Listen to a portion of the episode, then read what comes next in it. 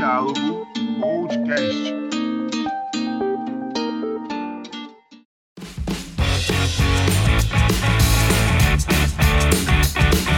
Fala, meus queridos, bem-vindos a mais um Diálogo Podcast. Fala, calado. Fala, meu rei, como é que tá? Bom dia, boa tarde, boa noite, queridos ouvintes do Diálogo Podcast. Mais um episódio aí pra galera. Ah, que alegria, que alegria. Dessa vez, cara, a gente trouxe um convidado. Ninguém mais, ninguém menos que Gustavo aqui, ó. A salva de palmas. Fala galera, vamos tomar vacina pra gente poder ir pra show, hein? É nóis. Olha aí, ó, pegou o tema, muito bom, gostei. Adoro quando tem convidado, Roberto. É muito bom ficar duas horas falando sem escutar só a sua voz. Caralho, eu- será que foi um elogio? Não sei. cara, passivo agressivo demais do cara, porra, também é meia-noite e 40 aqui, calor da porra, o cara vem com essa? Ah, não. Foi pra causar, foi pra causar. Ei, mas assim, ainda bem, né, a gente já apresentou o Gustavo aqui. Interessante porque a gente tem alguns feedbacks do episódio passado, calado. Inclusive o feedback meu pra, pra, pra gente. Olha que coisa. Os nossos anunciantes me puxaram a olheira. A, a olheira não, a orelha. Por quê? Porque eu falei muito palavrão. Xinguei o presidente, sei o que lá e tal. Aí, pô, pediram pra eu maneirar. Aí me, me, me propuseram uma parada aqui. A cada palavrão, eu deposito 5 reais na conta da empresa. Porque isso aqui é uma empresa, não sei se vocês sabem. Ainda bem que é software, quero que se foda. Epa! Não, então, caraca, velho. Que absurdo. Não, e que patrocinador é esse que não pode xingar o presidente, pô? Não, então, eu negociei. Ele falou, pô, beleza, o presidente xinga, Ah, tá. mas o resto, vamos maneirar. Aí eu, Ah, ah, tá tipo, bom. talvez o governador também, esse vagabundo. Beleza, Mas enfim, beleza. então é isso. Mas isso aí, se tu quiser depositar também, Clado, fica de boa, tá? Eu não falo muito palavrão, mano, não tem como não. Porra, ia ser bom pra empresa, cara. Mas enfim, outra coisa que eu queria falar, Calado, é que é, é muito legal o, o semana a semana do diálogo, porque a gente aprende a fazer a parada aprendendo, né? No dia a dia mesmo. E uma coisa que eu reparei enquanto editava o episódio passado é que a gente tem que falar mais em datas. Por exemplo, hoje é dia 9 de julho. E esse episódio vai sair no Dia Mundial do Rock, dia 13 de julho. Show de bola. No episódio passado, a gente tava, porra, que ontem foi tal coisa e não sei o que, e amanhã. As pessoas não sabem o que é, que é ontem e o que é, que é hoje. É um negócio maluco. Então vamos falar de data. É verdade. Vamos falar, vamos falar. Então quer dizer que hoje é Dia Mundial do Rock, né? É, hoje é dia mundial do rock. É isso aí, 13 de julho. É, não tem data mais brega que o Dia Mundial do Rock. É verdade, é muito brega. Mas a gente vai aprofundar um pouco mais disso aí no tema mesmo. Por enquanto, a gente vai continuar aqui com os, os reclames do episódio passado, que as pessoas participam, né? As pessoas ouvem, elas vão, vão dando um feedback pra gente. E tu lembra do Bruno, Calado? Claro, o Brunão, grande Bruno, fã da Madonna. Grande Bruno, pois é, o Bruno ele ouviu o nosso episódio, ouviu lá você falando sobre Adriana Calcanhoto, e ele falou o seguinte pra mim, mano, tu sabia que essa música Devolva-me da Adriana Calcanhoto não é dela? É uma regravação. É uma regravação de um de uma dupla de brega, bregão, bregão. Eu, eu, inclusive ouvi hoje à tarde, chama- é, o nome da, da dupla é Leno e Lilian. Daí eles fizeram lá o bregão, a Adriana Calcanhoto pegou e transformou em O hit. pior é que faz muito sentido, né, mano? Faz muito sentido. Faz sentido? Diga lá. Qual o seu ponto? Não faz sentido pela letra da música mesmo, né? Uma parada mais sofrência mesmo, se tu parar pra, pra ouvir. É, sim, sim. Não é muito Adriana Calcanhoto, inclusive, né? Ah, sim, sim, sim, pode crer. Daí também me lembrou que o Caetano Veloso fez a mesma coisa com o Sozinho, que no caso a versão é Sozinha, que é da Sandra de Sá. A Sandra de Sá transformou essa música em hit, depois essa música ganhou a regravação de Tim Maia, posteriormente do Caetano Veloso, que colocou todos os melismas possíveis que só o Caetano coloca nas músicas dele, aí virou hit. Eu acho que sozinho é do Peninha, inclusive, a composição. Exatamente, é do Peninha mesmo. Cara, tu sabe, essa história do, dessa eu sabia, que é a primeira gravação da Sandra de Sá, porque tem um podcast, eu vou fazer um, vou indicar aqui, tem um podcast que é muito bom, que é Fofocas da MPB. Olha aí! E tem um. E tem um episódio que ele conta essa história, pô. O Peninha fez essa música, se eu não me engano, é, vendo a filha dele sofrer por algum relacionamento e ele montou essa. essa acho se não me engano era relacionamento à distância e tal. E ele fez essa música baseada na filha dele, no que ela tava passando naquele momento, ele fez sozinha. E aí depois teve a regravação é, do Caetano também, né? Já sozinha. E se eu não me engano, até o Tim Maia regravou essa música. Mas eu não tenho certeza do Tim Maia agora. Mas eu acho que até o Tim Maia regravou essa música. É sobre o web namoro a música. Música. Exatamente, o cara à seu tempo, muito bom, perfeito. Em 81. o Bruno também lembrou que a, a, a Adriana Calcanhoto, né, teve um, um, CD chamado Adriana Partipim, que é um CD infantil, inclusive, da Adriana Calcanhoto, que tem aquela música lá do Bochecha Sem Claudinho, que inclusive, na época que o, o Claudinho, da dupla do Bochecha, faleceu, ficaram, caralho, man, olha aí um presságio, que vacilo. Eu pensei que ela tinha feito a música logo depois, inclusive. Cara, pior que eu não lembro se foi logo depois. Eu lembro, quando o Claudinho faleceu, eu lembro de matéria no Domingo Legal, mostrando a música, pô. Tipo, ah, que não sei o que, presságio. E isso o domingo todinho. Aquele baixo astral top. Mas enfim, né? Música, música pra criança e tal, que virou hit também. Uma regravação, uma reformulação total da parada. Genial. A Adriana Cocanhoto, que inclusive é viúva da filha do Vinícius de Moraes. Olha que onda. Não, eu sabia disso não. Porra, sabia não. É. Né, Essa daí foi fantástica também. Fiquei chocado, choquito. Tu sabia que essa música. É, eu, já, eu já tinha escutado essa versão da Adriana Calcanhoto, mas eu não sabia que era de um CD feito de canção infantil. Menino, pois é. Eu não sabia que a, que a Adriana Partimpim era a Adriana Calcanhoto. Eu pensei que fosse outra Adriana. Porra, bota fé. Na bemol sempre tinha esse CD. Tinha uma máscara, né? Com o olhão lá. É uma máscara amarela. Exato, exato. Sim, sim. Caralho, eu não lembro desse CD, mano. Eu não lembro real desse CD. Não, mas pesquisa aí, você vai lembrar na hora. Na hora. Depois eu, depois eu vou ver. Eu acho muito massa essa galera que faz música pra criança e tal, tipo CDs assim de infantis. Inclusive tem um que é muito legal, que é do Chico Buarque. Que ele tem algumas canções que são bem legais. Tipo, João e Maria é, Ah. é, pra- é uma canção infantil e tal. É bem legal. Também tem a. aquela mina do Patufu. Qual é o nome dela?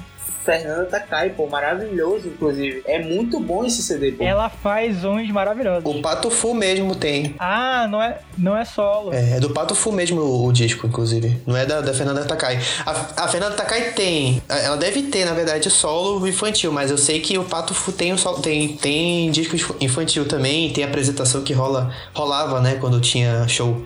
Até um dia desse. A minha mãe, eu acho.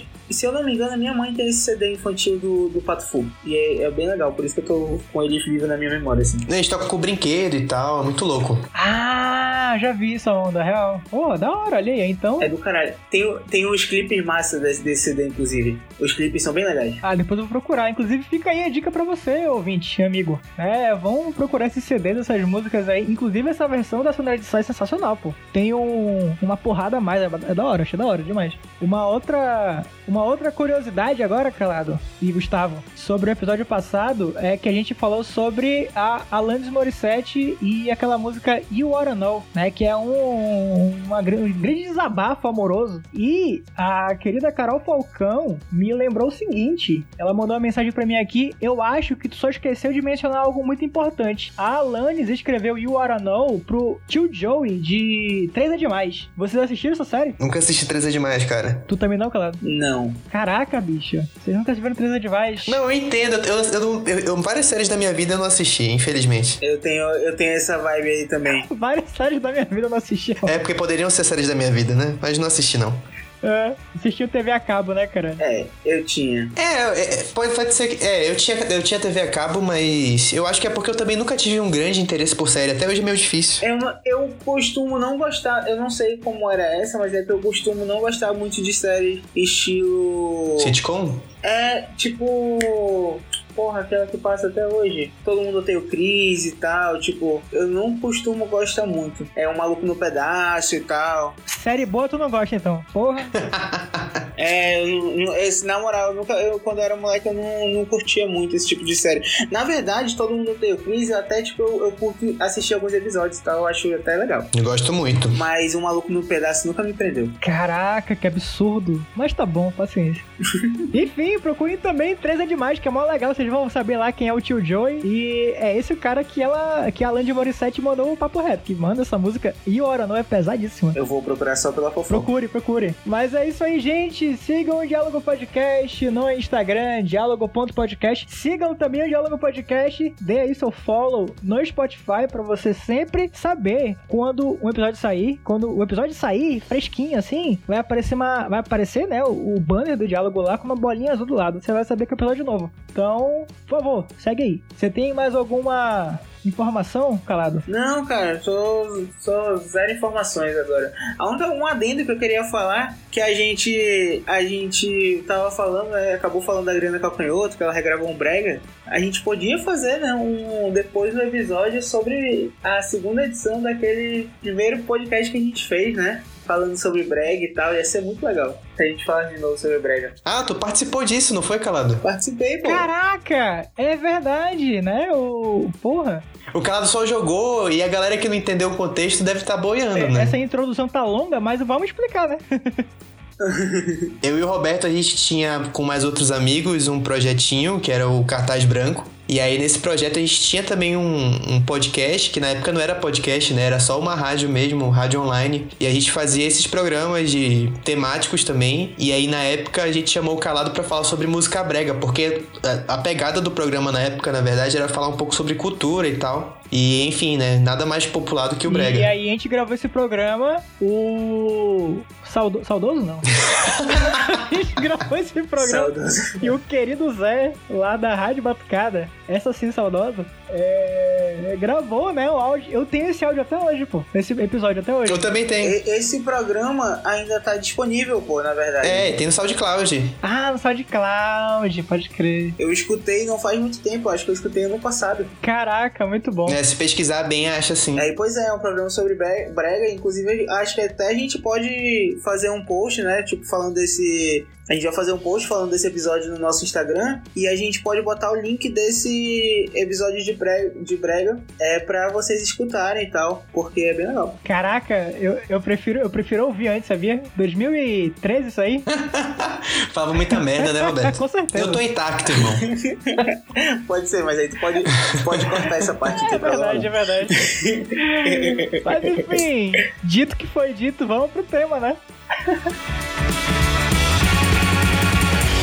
Então, calado Gustavo. Hoje, dia 13 de julho, Dia Mundial do Rock. Lançamento desse episódio aqui maravilhoso. Vocês sabem por que, que é comemorado o Dia do Rock no dia 13 de julho? Cara, eu não sei não, eu deveria saber. Acho que eu já deve ter pesquisado pra alguma pauta quando, eu, enfim, eu pesquisava alguma coisa sobre rock, mas não. Calado também não tem ideia. Mano, eu não, não faço ideia, mano, na moral. Caraca, eu jurava que o Gustavo sabia. Mas enfim, é porque lá em 1985 aconteceu um evento simultâneo em duas cidades, Londres e na Filadélfia, chamado Live Aid. Era um evento organizado para juntar fundos e acabar com a fome na Etiópia. Daí várias bandas incríveis, já as melhores bandas no momento, foram tocar nesse show com transmissão ao vivo para todo mundo ver. Inclusive naquele filme do Queen lá, o Bohemian Rhapsody, é, é- o- a cena final é praticamente o Live Aid, né? O show do, do, do Queen. É o Que, Lavade, inclusive, é. aparente, é, é, reza a lenda, né? Que é o melhor show que o Queen já tinha feito na vida. Que é esse show do Live Aid. Daí, o Phil Collins, que tava tocando também, né? É, numa das cidades, ele tava lá chapado de riff já há um tempo. Daí ele falou assim: pô, isso aqui devia ser declarado. Esse dia 13 de julho devia ser declarado como o Dia Mundial do Rock. Aí, beleza, né? Lá nos anos 90, umas rádios paulistas, que tinha que ser rádio paulistana, né? Começou a fazer umas propagandas. Ah, porque dia 13 é Dia Mundial do Rock, em referência a essa fala do Phil Collins. Então, a galera pegou, pegou a parada, achou legal, né? a- o nome da coisa, Dia Mundial do Rock e tal, não sei o quê, e vamos fazer programação em cima disso. E ficou aí no imaginário do brasileiro. E eu digo do brasileiro porque chama Dia Mundial do Rock, mas só que aqui a gente comemora. Isso que eu ia perguntar, então pelo, pelo contexto é só aqui, né? É só aqui. A galera cagou. Nada mais anos 90 do que a exaltação exacerbada do, do rock, né? Sim. Não, e sem falar que o, o brasileiro gosta de dias, né? A gente tem dia pra tudo aqui. então, porra, por que não ter um dia mundial do rock, né? Porra. Caralho, a gente é muito megalomaníaco, né, cara? Que maluquice. O brasileiro não é me- megalomaníaco, cara. O brasileiro, ele, ele é independente. É independente. É, é, foi tipo assim, meu irmão, se eu comemoro é dia mundial, foda-se. Caralho, é tipo, é tipo os caras da NBA que ganham o título da NBA e fala que é campeão mundial. Não foram nem pro Japão jogar contra outro time, pô. Nada a ver. Então foda-se, tem que ter dia mundial do rock aqui no Brasil sim, acabou. Então pronto. Pois é, mano. Mas sim, hoje o, o papo é sobre o quê? Eu quero saber, eu chamei na xincha eu quero saber. Hoje a gente vai falar sobre o quê, Robertinho? Vamos lá. É sobre shows, né? A gente vai falar sobre show. Aproveitar esse dia mundial do rock pra falar um pouquinho de rock, mas principalmente sobre show. A gente trouxe aqui o Gustavo, que é o nosso sommelier de show, né? Eu não gosto desse termo não, Roberto. eu, ia, eu ia puxar, eu ia puxar essa frase aí, mano. não, mas pior que o Alexandre, o Alexandre me chamava de sommelier é real. Caraca, o Alexandre Xandinho das Uzes? É, ele mesmo. Grande, grande Xandinho, o Xandinho Show. Sommelier, né? De, tem de vacina, tem de show também. Gustavo que veio antes, na verdade. É, na... Mas falando em sommelier, falando em sommelier de vacina, inclusive, eu, tu- o Calado fez uma propaganda de podcast, eu vou fazer também aqui o Conversa pra Boi Dormir, Conversa com U. Você pode procurar no Spotify. é, Conversa. o meu querido Dante Graça faz parte lá dessa parada. Quinta-feira passada, eles lançaram um episódio sobre os sommeliers de vacina. Interessante, interessante. É, é, pois é, legal. E é, é podcast daqui de Manaus também, então deem uma olhada lá, tá, tá bem bacana. Bora fortalecer a cena aí, né? Exatamente, exatamente. Mas é isso, a gente vai falar sobre show, né? E o Gustavo, ele, ele é um grande frequentador, na verdade. A gente chamou ele aqui porque ele já fez um projeto chamado. Na verdade, não tinha nome, né, Gustavo? Desculpa. Não, nunca fiz projeto nenhum, não. Na verdade, assim, é, desde moleque eu gostei muito, sempre gostei muito de comparecer a shows musicais. É, já tive banda, nunca deu certo, então a gente vai pra show porque nada melhor do que ver uma, um artista que presta pra tocar na tua frente e falar assim, pô, eu queria tocar um pouquinho parecido com esse cara, mas nunca vou conseguir. e aí, tanto que quando a gente falou do cartaz branco mais, mais é, antes, assim, né, agora no, no- no próprio podcast, é, eu lembrei que tinha um pouco disso, né, da gente tentar resgatar e tentar fortalecer a cena daqui de, de Manaus. Mas enfim, daqui de Manaus, né? Eu nem tô em Manaus mais. Mas no caso, quando eu morava em Manaus, eu já frequentava bastante é, os shows que tinham e, e tudo mais. E pra contextualizar, hoje em dia eu moro em São Paulo e, e eu tenho, acho que o privilégio também de que aqui, querendo ou não, é uma rota de show, assim. Basicamente, tipo, quando um artista internacional, por exemplo, vem para pro Brasil, ou ele passa por aqui, ou ele, enfim, acontece do, do artista não vir pro, pro, pra São Paulo, mas na maioria das vezes acaba vindo e eu lembro que desde quando eu vim morar pra cá, eu tinha um grande, uma grande meta que era me esforçar suficientemente pra ter uma,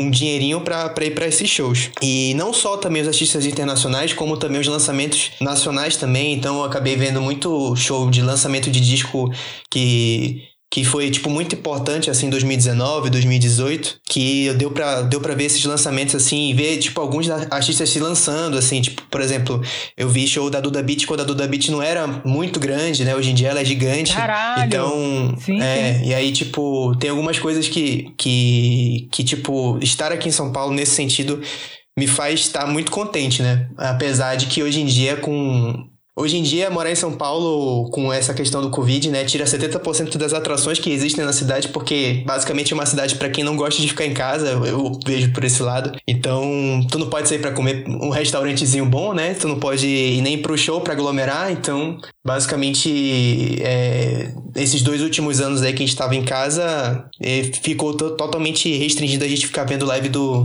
do Gustavo Porra, Lima baixo mesmo. astral, né? É, basicamente foi isso, assim, tipo. é, Aham. Teve um ano assim que acho que foi 2000 e, foi 2018, né? Eu, eu- eu cheguei aqui em 2017, aí eu lembro que o primeiro show que eu vi aqui em 2017 foi um show do Fafron Alaska, que era uma banda também que na época tava já crescendo bastante. Caralho, Frafon Alaska, mano, maravilhoso. É. E aí o primeiro show internacional foi de uma banda chamada Animals as Leaders, também, que é uma banda muito boa de metal progressivo. Muito bom. E eu lembro que eu peguei gosto, assim, eu falei, mano, é isso. Só que é foda, né? Porque tu tem que gastar um dinheiro pesado. Aí eu lembro que, enfim, 80% do meu salário era pra, pra show. Mentira, né? Mas, tipo, Caralho, 80% Exagerando. é muito. não, mas eu gastava bastante. Caralho. Eu pagava o meu aluguel e tal, e ia pra show, cara. Não, eu só dormia. Na época eu morava com os amigos, então, tipo, eu morava com amigo, então o aluguel não tava tão pesado, né? Hoje em dia eu só divido com a minha companheira, mas, tipo, na época. Né? Era, rolava, tipo, morar com mais, mais gente que dava pra dar uma separada aí no, no dinheiro pro show de boa. Porra, dava, dava pro feijão, pra, pra dormir e pro, pro show. Porra, que onda. Mas aí, Calado e Gustavo, vocês lembram quais foram os primeiros shows da vida de vocês? Lembro, eu lembro, o meu foi bem marcante, inclusive. Mas fala aí, Gustavo, tu lembra teu primeiro show? O primeiro show, eu te confesso que eu não lembro direitinho. Isso é foda, né? Isso é... Não, é, é, eu, eu tenho o primeiro show importante pra mim, assim, Caralho! tipo. É, Brabo, é, brabo, Porque gostei. eu lembro que eu fui pra um show e na época minha mãe me acompanhava nos shows. Ah, bacana.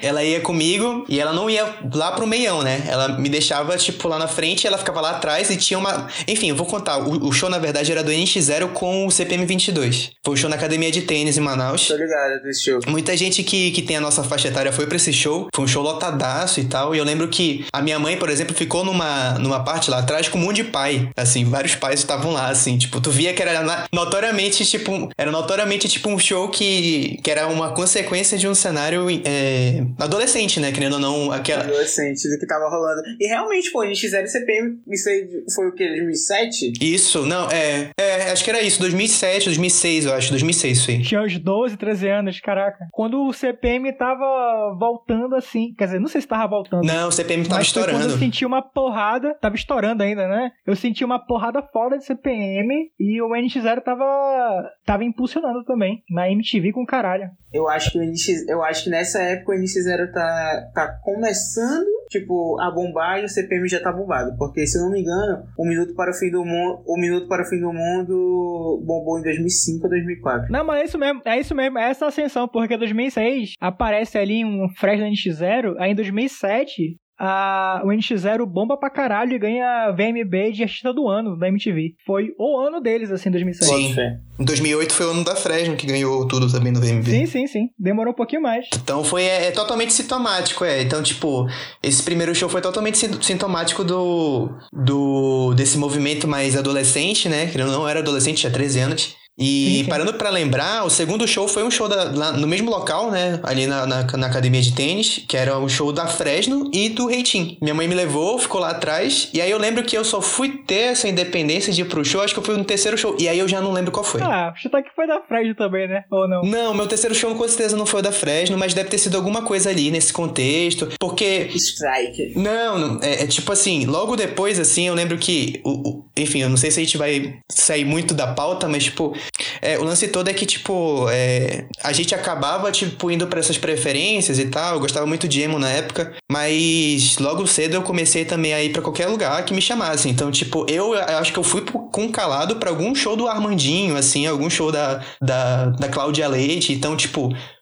Não sei se tu foi alguma coisa dessa comigo, Roberto. Mas, tipo, quando eu era mais novo, assim, menor de idade, eu cheguei pra esses shows aí, tipo, eu- pode ser que o terceiro show que eu tenha ido tenha sido, sei lá, um- uma Cláudia Leite com Exalta Samba. Exaltação, assim. Aí é, aí é que tá, Gustavo, porque eu fui sair mais pra show justamente por tua causa, porque nessa época de ser muito novo e tal, eu era muito super protegido pelos meus pais. Daí eu não ia pra show porque era Uhum. lugar de maconheiro, era lugar de não sei o que lá, que vai ter marginal, que vão me sequestrar. Música é lugar de droga. Exatamente, exatamente. Era, era esse o contexto do rolê. Daí eu não ia. Daí eu lembro que um dos primeiros shows que eu fui, que eu nem considerei tanto assim, foi um do Visconde, que foi lá no teatro do Manauara, inclusive. Daí depois disso, 2012, isso. Nossa, Aí que... depois disso teve o show da Fresno no República, ali no. Uhum. República Real. Caralho, tu eras velho quando tu começou a ir pro show, então, né? Eu era, velho, eu tô te falando. Era, pô. Caralho, bota fé. O República, República Real. Foi um show da turnê do Infinito da Fresno. 2012. 2012. Foi da hora pra caralho. O primeiro show que eu fui foi da Chiquititas, mano. Caralho! O primeiro show que eu fui, tipo assim, que eu lembro, eu fui, foi do Estúdio 5, se eu não me engano, eu era bem moleque. Eu fui, tipo, minha- a minha irmã, na verdade, que era a, a fã das Chiquititas, assim. Você já percebeu que o Calado sempre bota no coro da irmã dele? Não, mas é porque era mesmo. O Backstreet Boys é foda. Eu, era, eu tava lá, eu era bem, eu era bem moleque. Eu era bem, realmente bem criança. E aí, tipo, ela meio que ia pro show e meu pai falou, acho que ele quis ficar como mãe e, tipo, foi todo mundo. Tanto que quem foi pro, pro show foi a minha irmã mais velha com o namorado dela. E ela, e ela levou a minha irmã, mais, é, que é do meio, e eu. Aham. Então eu era molequezinho, eu, eu mal lembro do show, assim. Show em família. Eu, eu lembro mais ou menos, eu lembro alguns flashes do show. O primeiro show realmente que me marcou, que eu fui, porque quando eu era pequena, os meus pais, eles sempre gostaram de sair. Então, tipo, eles meio que levavam a gente pros rolês que dava pra gente ir, Uhum. entendeu? Aham. Eles só saíam, na verdade, se desse pra gente ir. Então, um show que eu lembro muito, tipo assim, foi o show que realmente me marcou quando eu. Foi um dos momentos em que eu comecei a falar, caralho, eu gosto. Isso que eu, é esse tipo de música que eu gosto e tal. Foi um show. Heavy Metal, Iron Maiden. Não, mano, foi tipo, abertura de, foi na abertura de um carnaval em Olinda, devia ter, eu era bem moleque, e eu foi a primeira vez que eu vi um show do Nação Zumbi. Porra, que massa. Isso era que ano, Calador? Tu sabe? Tu lembra, assim? Mano, é 2005, 2006, por aí, mano. Eu, de- Não, eu pode crer. uns 10 anos, uns 11 anos, por aí. O maracatu atômico, mano. Da hora. Mano, não, a praieira, mano. Eu lembro até hoje dessa música tocando, a galera pirando. Eu consigo ter a memória na minha, na minha cabeça, assim. Da galera pirando o cabeção e eu falando, que porra é essa, mano? Tipo, eu na minha, eu, eu na minha cabeça, tipo, eu, eu, mano, é isso. Achei. Não, é o privilégio, cara. tá ligado? Tipo, eu lembro que pego. Eu lembro que, mano, eu, mano, eu fiquei muito. Eu lembro que depois disso, pô, eu comecei a pesquisar muito sobre é, Nação Zumbi. Aí eu fui e conheci a história do Chico Science e tal. E aí, tipo, esse show me marcou muito. Assim, de verdade. Esse show me marcou demais porque acho que foi o primeiro show que eu fui que eu falei: caraca, que top, mano. Que show bacana. Não quero pagar 5 reais. Foi- Pois é, aí tipo, Caralho. eu acho que esse foi um dos primeiros shows que me marcou realmente. Tem o da Chiquititas que eu tenho certeza que foi o primeiro show que eu fui, mas o primeiro show que me marcou foi esse do Nação Zumbi, que foi nesse, nessa abertura do carnaval. O massa, o massa de tu ter, tipo, uma coisa que, enfim, é, acho que faz a diferença, né, pra, pra, pra uma criança e tal, uma formação musical. Meus pais não gostavam muito de ir pra show, meu pai nunca foi pra show comigo, minha mãe me levava porque era a única consequência que ela, a única possibilidade, na verdade, eu enchia muito o saco dela, e ela Uhum. nunca foi de me negar muitas coisas, então ela, ela é comigo. Então, tipo, uma coisa que eu acho muito legal é, tipo, ver famílias que vão pra show, né, e tal. Então, aqui em São Paulo tem, tipo, os Sescs, né, que são, é, tem em Manaus também e tal, mas, tipo, aqui tem uma cena muito grande de, de artistas que fazem shows é, na faixa ou então barato e tal, e então e- o Sesc é um grande propulsor para esses shows acontecerem de artistas independentes brasileiros e acaba que tem muita família que vai, porque, enfim, são em ambientes muito abertos, tranquilos, que tem ali é, possibilidade de levar a criança, a criança se divertir com outras, outras interações que não são necessa- necessariamente só o show ou a, a exposição artística. Então, é uma coisa que, se eu tiver um filho um dia, eu vou tentar introduzir de uma maneira muito mais amigável do que foi com a minha mãe, que foi só obrigada a ir comigo, porque na época eu tava com uma febre adolescente que era Fresno, que até hoje eu amo. Eu tô. Ei, rapidão, agora eu tô tentando lembrar. Eu acho que o ano desse show que eu fui foi 2007, Gustavo, que tu perguntou. Eu acho quase certeza que foi 2007. É, foi a mesma época, foi a mesma época. Eu lembro que eu fui nesse rating em Fresno com 2017. e Isso eu sei bem certinho 2007, porque é, Fresno pra mim já era, tipo, paixão, então eu sei decorado os, shows que eu fui. Pois é, aí, tipo, o. Como a minha família sempre foi muito, tipo, de carnaval e tal, e então eu tenho muito na minha cabeça os shows que, tipo, a gente ia nesses, nesse, nesse, nesse festival, vamos dizer assim, que era o, o carnaval, né? Porque tinha shows de graça e tal, então, tipo, foi aí que eu comecei. A, eu, foi a primeira vez que eu vi show do Alceu Valença, foi a primeira vez que eu vi o show do. de Javan, foi a primeira vez que eu vi o show do Lenine. Putz, eu nunca vi um show do Lenine, cara. Porra, o show do Lenine é muito foda. O show do Lenine é muito bom. Eu já vi o Lenine ao vivo, eu, eu já vi ele fazendo participação em outros shows que eu já fui. Mas ele sozinho eu nunca, nunca tive a oportunidade de Eu ver. já- acho que eu já fui uns dois shows do Lenine, mano. Massa. Eu ia fo- é, perguntar do Gustavo, já que ele tem essa, essa vasta sabedoria sobre shows. Vasto. O que, é que ele acha de. de o que, é que ele acha desses shows. Da vibe desses shows que são gratuitos? Normalmente são tipo. Por exemplo, aqui em Manaus a gente tem uma. No Passo, né? Que. No passo a passo, tem shows que eu- a prefeitura disponibiliza e tal. O festival, querendo ou não, que a prefeitura faz. É, lá em Recife tem no carnaval, tem o festival. O carnaval. Prefeitura disponibiliza vários palcos, Uhum. né? Durante o carnaval, onde tem vários shows de artistas nacionais. É, aqui em Manaus também teve a época que teve o a virada cultural. Em São Paulo tem a virada cultural. Então, o que que tu acha da vibe e tal? Tipo, o que que tu acha desse, desses shows? Então, é, aqui em São Paulo tem um. Assim, tem uma, uma pegada muito forte em relação a, a esses shows gratuitos, assim. É, eu tive a oportunidade de ver muitos shows de graça que, tipo, de artistas que eu pagaria uma nota pra assistir. Por exemplo, vi Jorge Ben, assim, tipo, é, de graça. Vi. Cara, eu vi, muita, eu vi muita coisa porque eu fui, na verdade, em acho que umas três viradas culturais que tiveram aqui desde quando eu vim morar pra cá. E é uma coisa que eu sinto muita falta é a virada cultural, porque, falando um pouco sobre importância, né, é uma questão de, tipo, você conseguir ocupar as ruas de fato com cultura.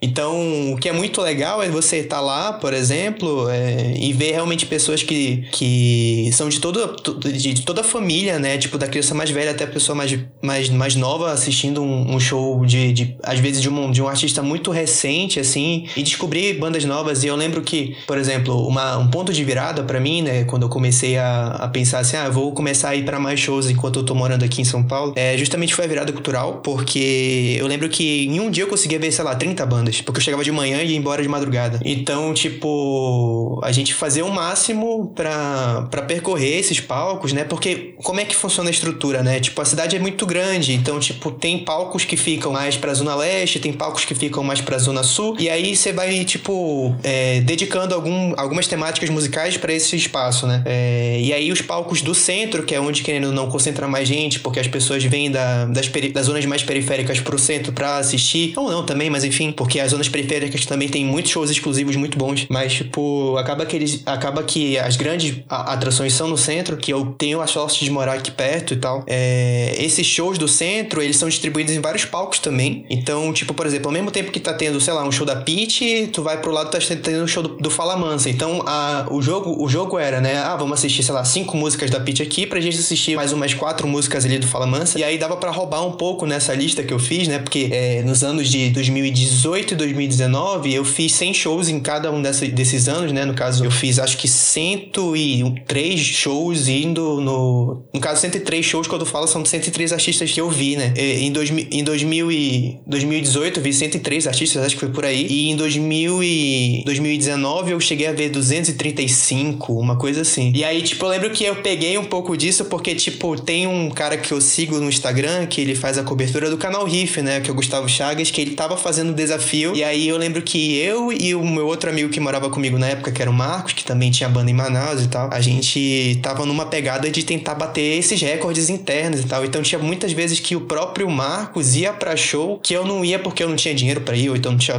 como ir porque eu tava trabalhando. E aí ele, ah, foda-se, eu vou. Aí ele às vezes tava mais. Acabou que eu acho que o Marcos em 2019 fez mais shows do que eu. Mas enfim, sobre as importâncias de shows é, de graça, a sorte de morar em São Paulo é que acontece esses eventos, tem muitos eventos aqui, e que aí, no caso, quando a gente vai colocar e elencar esses 100 shows aí, sei lá, acho que 30, 40% desses shows, ou eu fui em, em, baixo custo, né, custo popular, então não gastei muita grana pra ir, que é muito importante, ou foi show de graça mesmo, então show de banda grande, Caetano Veloso, show da Anitta, eu fui de graça, então é muito, é muito importante por causa disso, assim, pra mim, né, agora pra, pra população em geral, quem não tem condição de ir pra um show, velho, é tudo que tem pra se agarrar, é justamente essa possibilidade de se aglomerar lá com o maior número de pessoas possível, porque todo mundo quer ver o show. Inclusive, eu lembro que ano passado, mesmo morando em São Paulo, eu fui pra Manaus pra ver o passo a passo e vi um monte de show legal. Foi muito massa. O ano que tu veio foi do caralho. Teve Lineker arretando, amassando naquele palco principal, que foi sensacional aquele show dela. Sim, e me- mesmo a Lineker na época, tipo, fazendo muito show aqui em São Paulo, o primeiro show que eu vi dela foi em Manaus. Mano, esse ano foi muito foda. Inclusive, eu queria lembrar aqui de um registro do Gustavo, porque ele foi. Ele, ele acabou de comentar, né, que teve algum show que ele não conseguiu ir, porque ou tava no trabalho, ou tava sem dinheiro. Mas teve uma história, né, Gustavo, que tu foi pra um show e tu sentou na frente da escadaria lá do rolê com uma plaquinha: ingressos, compro. É, isso tem no meu Twitter, na, na, No teu banner, né? no banner do Twitter, é, foi o primeiro show da Duda, da Duda Beat que eu fui. É, a, Du- o, o show- a Duda não tava tão estourada assim pro Brasil, mas em São Paulo já era uma febre. Não, não posso falar que São Paulo é febre, né? Porque querendo ou não, todo mundo já conhecia ela, mas enfim, era tipo muito empolgar ver o, clima, né? Então era um ingresso muito concorrido. E eu lembro que eu não comprei esse ingresso. Era quase uma lei de negão, assim, né, mano? Era tipo a lei de negão. E aí, e aí eu lembro que a gente. é, eu não consegui comprar, eu acho que eu fui com mais um. É, eu fui com uma amiga minha que também não tinha conseguido comprar. E eu fui pensei assim, mano, eu vou lá pra frente, porque, enfim, tem muitas possibilidades, assim. Eu, depois eu conto um pouco sobre é, como é que eu fazia pra conseguir os ingressos, mas uma dessas possibilidades era sempre ir pra frente e tentar o último, a, a, a última remessa, né? Porque o que acontece? O show vai ficando mais barato, não adianta. E aí, tipo, eu vi que esse show específico da Duda Beat não ia acontecer isso, não ia ficar mais barato. Então, tipo, acabou o ingresso, esgotou na casa onde a gente tava indo assistir o show. E aí o show tava começando já, e aí eu fiquei lá na frente e tal, esperando um tempo. E aí, cara, eu tava com a, a placa na mão, e aí veio a produtora do show na época. que Na verdade era produtora da casa, não lembro. Ela falou: Ah, posso tirar uma foto sua? E tanto, tanto que essa foto é uma foto oficial lá. Eu peguei essa foto que tá no meu banner, é uma foto oficial mesmo, não é uma foto de amigo, não. Posso tirar uma foto sua? Aí eu falei, tá bom. Eu já, eu já tava praticamente sozinho lá, com eu e uns gatos pingados lá. É, e aí ela falou assim: Ah, tu não quer entrar não? Eu falei, claro, pô, eu tô aqui pra entrar. E aí, tipo, o que aconteceu foi que a minha amiga que tava comigo, eu deixei ela entrar, e aí eu consegui o ingresso depois com outra pessoa. Então, tipo, enfim, eu não paguei de graça, eu não entrei de graça. Mas a minha amiga foi de graça. Mas alguém entrou, alguém entrou. É, e eu paguei, tipo, na época, um, um preço bem justo, assim, tipo, abaixo do, do esperado, assim, Aham. então foi de boa. Porra, eu tenho, eu tenho uma coisa sobre o, o show da Duda Beat pra falar, mas só depois que a gente entrar em outra pauta. Vou continuar na, nos shows de graça. Mas tu, tu vai lembrar? Tu vai Não, lembrar? vou, vou porque eu tô lembrando desde que a gente começou a falar. Que eu- quando eu soube que a gente ia falar de show, eu já lembrei dessa história, que me revolta. Mas tudo bem. Mas, pois é, o... eu acho muito foda essa parada de, dos shows, justamente pelo que tu já falou, dos shows é, gratuitos, justamente pelo que tu falou, tipo, da questão de gente que não teria a oportunidade de ver e acaba tendo. E, tipo assim, é, normalmente a gente. As pessoas começam a falar, tipo, pô, que esses festivais gratuitos, esses shows gratuitos que prefeitura, governo disponibiliza, normalmente são um pão e circo e tal. Mas, tipo, porra, eu acho que às vezes é necessário, tá ligado? Porque a população merece também um, um, um entretenimento, tá ligado? Um pãozinho, né? Carboidrato. Carboidrato não faz mal pra ninguém, né, Claudio? Pois é, pô. E, e eu acho muito foda, tipo, eu acho que aqui em Manaus, é, no tempo que eu tenho, né, vivo, da minha existência, tiveram, tem dois projetos muito legais, que são a Virada Cultural, que se eu não me engano é ali por 2012, 2013, que tem, acho que foram dois anos que tiveram, que eram palcos em vários cantos da cidade, né, é, com artistas nacionais, tipo, todos os palcos tinham artistas nacionais, e eu lembro que eles definiam por meio que, tipo assim, no Eldorado. No Eldorado tocava pagode. No centro era mais rock. Aí, sei lá, Avenida das Torres, mais outra coisa. E aí eles faziam essas definições e acabava que a galera ia indo pra cada palco, né, que agradasse mais. Eu confesso que nessa época eu não escolhia artista. Eu ia pro Eldorado, que era perto da minha casa, dava pra ir andando, eu ia com a minha galera andando, a gente comprava as brejas e já levava, e aí a gente escutava o que tinha. A gente gostava de pagode mesmo, a gente escutava, gostava de pagode mesmo, então a gente não, não escolhia vacina não, a gente ia pra... Eu ia falar isso mesmo. A gente ia pra lá e, e curtia. E aí, tipo, mais recente tem o Passo a Passo, que eu acho muito bom. De verdade, eu acho um, um projeto bem legal aqui do, do governo. Da prefeitura, da prefeitura. E aí eles fazem, tipo, eles na- dessa vez não são, não é em vários cantos da cidade, né? Eles escolhem um local, tem um local que é o Passo de Manaus, onde eles fazem os palcos com vários artistas de vários de vários segmentos, né? Cara, ano passado, ano, no último ano que teve, né, que foi 2019, veio até artista internacional, mano. Foi um negócio bizarro, foi um negócio bem legal, velho. É, veio Tilo Green. Sim, Foi mesmo, né? foi, pô. Inclusive, esse passo a passo foi muito frustrante, porque no fim de tudo, quando acabou o último show, no último dia, a prefeitura passou um vídeo lá no telão. É, ah, entrem no Twitter, no Instagram da prefeitura e digam lá qual é o artista que vocês querem pro ano que vem. E a gente ficou, caralho, caralho, mano, vai ter sei lá o que aqui, vai vir o Queen, caralho, sei lá, sabe? A galera vai colocar qualquer coisa lá e os caras vão trazer e foda-se. Aí o ano seguinte foi pandemia que veio, na verdade, né? Aí não teve mais a porra nenhuma. E ano que vem foi 2020. Eu vou te falar que, pelo menos daqui em São Paulo, assim, em 2020, tinha, tinha uma grande promessa de ser, um, de ser um ano que ia ter muita, muita atração internacional. E, e aí, enfim, isso vai acontecer no futuro, provavelmente, quando eles quiserem fazer o pezinho de meia, eles vão voltar para cá e vão fazer esses shows tudo, mas isso vai demorar pra normalizar. Com certeza. É, e o que eu acho legal, eu acho muito legal quando eles fazem esse contraste de botar artistas que são já conhecidos, que são tipo é, que a galera já quer com aqueles artistas que estão, são do underground, vamos dizer assim. Tipo, dão essa. abrem esse espaço aí pra cena e tal. Eu acho bem legal. E esse, no último passo, isso aconteceu. Isso aconteceu, tipo, eu não vou lembrar agora, teve o nome de uma artista, uma mulher, cara, uhum. que era mais underground que veio, que teve muita gente que foi, que, que curtia ela, e que talvez. E que talvez. Eletrux.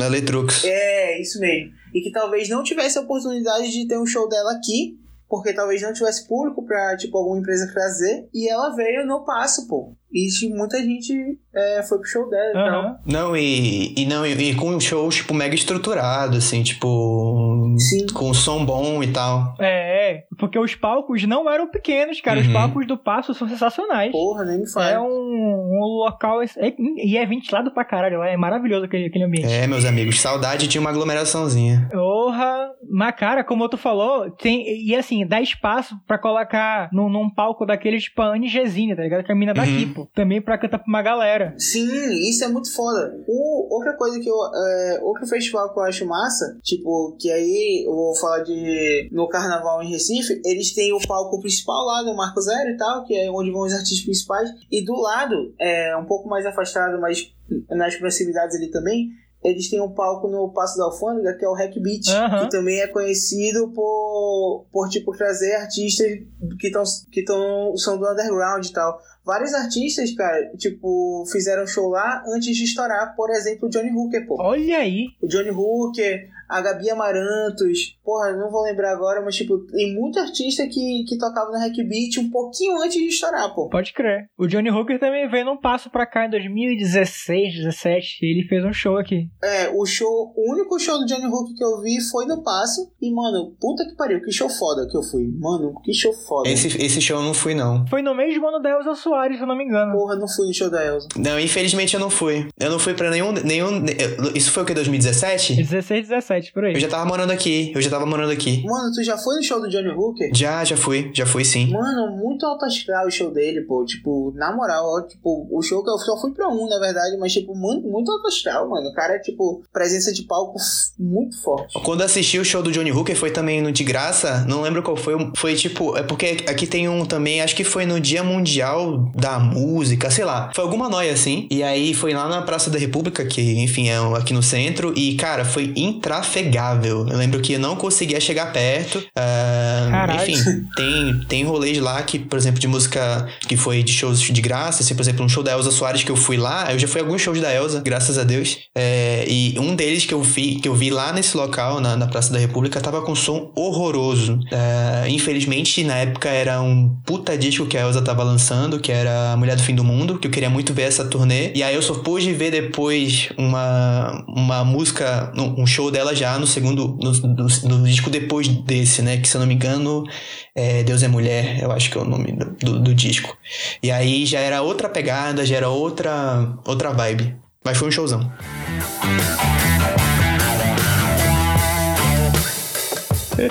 Ei, mas aí, vocês lembram os melhores shows que vocês já foram? Cara, fala aí calado, porque para mim é complicado isso aí. Mano, eu vou te falar, tem um show, é que é, é meio. Tem um show, não sei se pra vocês tem isso, mas eu tenho shows meio que emocionais, é meio emocional assim, meu, tá ligado? Acontece. Que não é que o show 100%, pô. pode ter sido o melhor e tal, mas pra mim foi, tá ligado? Porque tava, foi foda. O último show que eu fui do Charlie Brown Jr., mano, um pouco antes dele morrer. Do Charlie Brown. O Charlie Brown do morreu. Charlie Brown morrer. Puta que pariu. O, é, o Chorão morreu. Ah, morreu dois, mano. Já era, já. Morreu o Charlie e morreu o Brown. Se morreu dois, morreu o Charlie Brown. Puta merda. Corta. Puta que pariu, foi, um- foi um show no Summerfest, mano. E tipo, e foi tipo, foi muito foda esse show, mano. Sério mesmo. E logo depois, tipo, ele morreu acho que uns dois meses depois desse show. Eu fui um esse, hein? Vocês lembram de um- de uma parada bizarra que rolava depois que esses caras morriam? Que, era, que eram as, os tributos. E assim, esses tributos eles aconteciam nos locais, nos locais mais inusitados possível. Tipo, casa de forró, é, no Pegadas Sertaneja, lá no Tarumano, sabe? Sim, pra caralho. Caralho, é muita onda isso. Eu, na verdade, eu acho que eu acho que isso ficou muito forte na morte do Chorão, mano. Aqui em Manaus, a gente tá lembrando que a gente tá falando de um Manaus, né? Cara, eu lembro que teve tributo pro Chorão uns seis meses depois até. pô. Não, e, e fazia em qualquer lugar mesmo, pô. Na rave, esse pá tinha, tinha tributo a Chorão porque ia chamar gente. Isso eu acho até meio de respeito tal, mas tipo, rolava. Ah, o capitalismo é desrespeitoso. Eu lembro da fila do Porão do Alemão, que era gigante, velho, pra ver esse tributo aí. Mas tu perguntou, tu perguntou de melhores shows que, eu, que, eu- que a gente já foi. Cara, é. Assim, de prima, de primeira, assim, eu lembro. O muito que me marcou foi antes de morar aqui em São Paulo, eu tinha vindo pra assistir o show da banda que eu mais gostava na época, que era o Amberlin. Porra, eu lembro disso. Puta merda, Gustavo, esse show foi fudido. Foi o último show deles, né, cara? É, é, e o Amberlin voltou, tá? Só pra. É, sim, sim.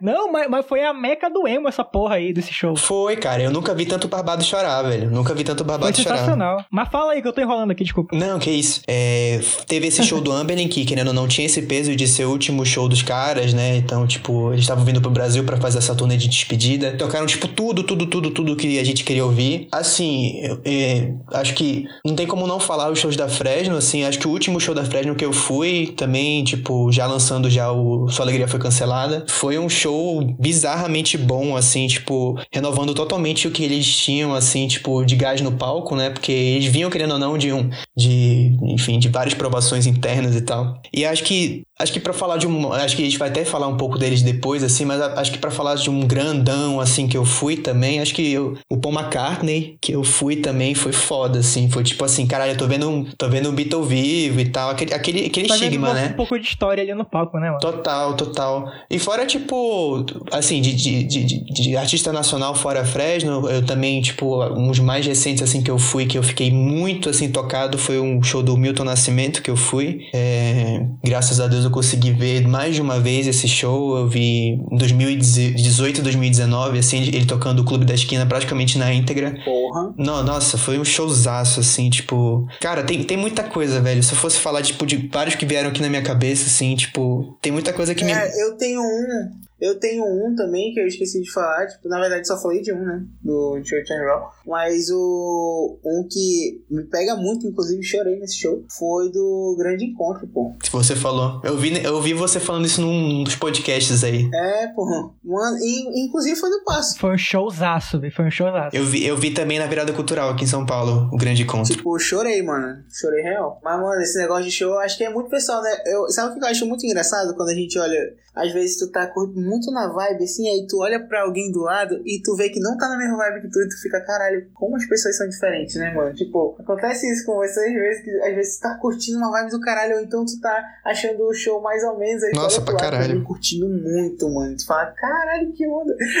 eu sempre me pego nessa parada às vezes. Isso é muito característico em, em- em festival, né? Tipo, se tu for no Lollapalooza da vida e tal, tem muito disso, assim. Tipo, tem, tem pessoas que vão pra lá pra assistir, tipo, sei lá, eu fui em 2014 pra ver o Muse. 2014, 2015, 2015. Ia ter o Muse lá, na época eu era muito fã. E aí eu sabia de tudo, do Cos Salteado e tal. É, e aí fui ver o show do Muse. Aí cheguei lá, mano, ninguém sabia se tocar, cantar as músicas, mano. E aí, tipo, eu tinha vindo de uma experiência de ver, tipo, um show do Rock in Rio deles, que eu tava bem perto da grade, então, tipo, só tava fã lá. Então, tipo, eu vi muito esse contraste, assim, sabe? É, de ver um show muito perto, assim, tipo, em festival. No caso do show do Muse, eu fui, eu fui acho que uns quatro aqui. E aí eu consegui ver algumas diferenças, né? Dessa, dessa, dessa questão do público calado. Tipo, é, o primeiro que eu fui foi no Rock in Rio, como eu tava na grade, então foda-se, foi legal do mesmo jeito. Foi a primeira vez que eu vi. É, aí a segunda vez foi no, Lollapalooza, já vi com pe- pessoas que estavam mais afim de tirar foto do que ver o, o Muse, né, no caso. E no terceiro eu consegui ver, tipo, show de festival, de festival, né? Show próprio dele, show solo, então, tipo, já era, todo mundo era fã. Então, tipo, tava todo mundo na mesma sintonia. Eu senti uma vibe dessa meio no. Agora é o que eu ia falar. No show, justamente no show que era Brasa e Duda Beat. Olha, chegou. Porque, tipo assim, era um show que eu tava esperando muito, porque desde que montaram a banda do Brasa, pô, que são coisa é, formada por ex-integrantes do Forfã, eu comecei a curtir muito desde o primeiro álbum. E eu curtia pra caralho na época mesmo. E eu, eu escutava muito e tal, não sei o quê. Então, quando lançou, eu conheci, eu não conhecia tanto do The Beat, eu conhecia, eu acho que umas três músicas, tipo, aquelas que todo mundo conhecia na época. Eu gostava, eu achava massa. Ô, bichinho. É, exatamente. Mas eu queria ir pro show do Brasa. Eu fui pro, pra ver o Brasa. E aí, tipo, eu acho que eu fui um dos únicos que foi pra ver o Brasa no show. e tava todo mundo pra ver a Duda Beat. Tipo, tinha gente que conhecia o Brasa, logicamente e tal. Mas eu era um dos únicos ali, tipo, pelo menos que eu conseguia me ver que tava pra ver o show deles. Então, tipo, na hora. é, teve um problema com a. O calado na pilha e a galera de casal lá, de boa. Teve. Eu tava, é, eu tava com a cara, inclusive. Mas a- te- começou a ter o. Teve um problema na organização que já mudou o horário do show. Ou seja, o show ia ser mais tarde. Normal, caralho. Manaus, porra. Manaus, show em Manaus só é legal depois das três da manhã, porra. E tipo. Não, não. E, tipo, eles adiantaram o show. Caralho! Nossa. Mano, pra ter uma noção, teve uma banda regional, uma banda daqui de Manaus, que eles simplesmente cagaram, mano. A organização cagou e não, eles, os caras, os caras iam tocar e eles botaram o brasa no, no horário dos caras e foda-se. Mano, que vacilo. Tu lembra qual era a banda? Foi o, Tucu, o Tucumanos, pô. O Tucumanos tocou. Caralho, que vacilo. Tipo, não, mentira, não era Tucumanos, era o Cabo Crioulo. O Cabo Crioulo não tocou, pô. Ah, mas mesmo assim vacilo. Aí depois eles quiseram botar, tipo, de, pro Cabo Crioulo tocar depois da Duda Beat, porra. Puta não ia merda. Tocar, não ia tocar pra ninguém, pô. Né, vacilo isso daí, bicho. Tem que pariu, vai, vai morrer o rolê. E aí, tipo, eu lembro que eles adiantaram o show do, do Brasa. Então era pra ser, na verdade, era pra ser Duda Beat e depois Brasa. E foi Brasa, Duda Beat e Cabo Crioulo. Foi um negócio assim. E acabou que, na acabou que nem tocou, que o Cabo Crioulo não tocou. E aí eu lembro que eu cheguei quase na hora do show do Brasa, porque, tipo, é, tinha uma amiga nossa que tava lá e falou: Ei, vem pra cá que o show do Brasa vai começar. Eu, ei, caralho, como assim? Eu já fui pra lá. E aí a gente foi, conseguiu dar uma entrada de boa. Ainda atrasou, tipo, pro horário que, que ia começar, ainda atrasou acho que uma hora. E aí, beleza. Cara, quando eles começaram, porra, show foda, show do caralho mesmo. E aí, tipo, eles começaram. Tem uma parte do show lá que eles meio que, tipo, começaram a chamar uma rodinha, né? Mano, simplesmente nenhum cidadão abriu a rodinha, mano. Cagaram. Nenhum, mano. E tipo assim, os caras Sério? Não, fez, não fizeram nenhuma? os caras pediram, os caras pediram pra abrir a rodinha. Não foi tipo uma parada. Ninguém abriu a rodinha. E eu só tava lá empurrando todo Deus e o mundo pra ver se alguém me puxa a, a abrir uma Tu rodinha. tá me empurrando. Tá muito bom. Empurrou a Karen, né? Tipo, vai. Tipo, eu, eu lembro pra ter uma noção, tava tão desesperado, tava tão desesperado pra, pra essa Desesperado. rodinha. Teve uma hora que um cara, ele meio que esbarrou em mim, justamente quando eles estavam pedindo a roda. E eu já fui empurrando ele, assim, tá ligado? Tipo, e aí ele, desculpa, desculpa. Eu, não, relaxa, pô. Puta merda. Caralho, calado, que tristeza. Foi muito triste, pô. E aí, tipo, eles depois eles deram um discurso, pô, tipo, no meio do show, tipo, eu sei que essa grade aí, porque a gente tava perto da grade, tipo, e dava pra ver, era a grade que separava o VIP do normal da pista, vamos dizer assim. E aí eu sei que. Isso é muito baixo astral, mano. E aí ele fa- eles começaram a falar da grade, que tipo, que limitava, mas porra, não bora se limitar nisso não. Aí, porra, bora abrir a roda, não sei o que, mano. Ninguém abriu a porra da roda. Nem pra fazer ciranda, cara. Ninguém abriu a porra da roda que os caras estavam pedindo. Mano, eu fiquei muito chateado, mano. Mano, sério.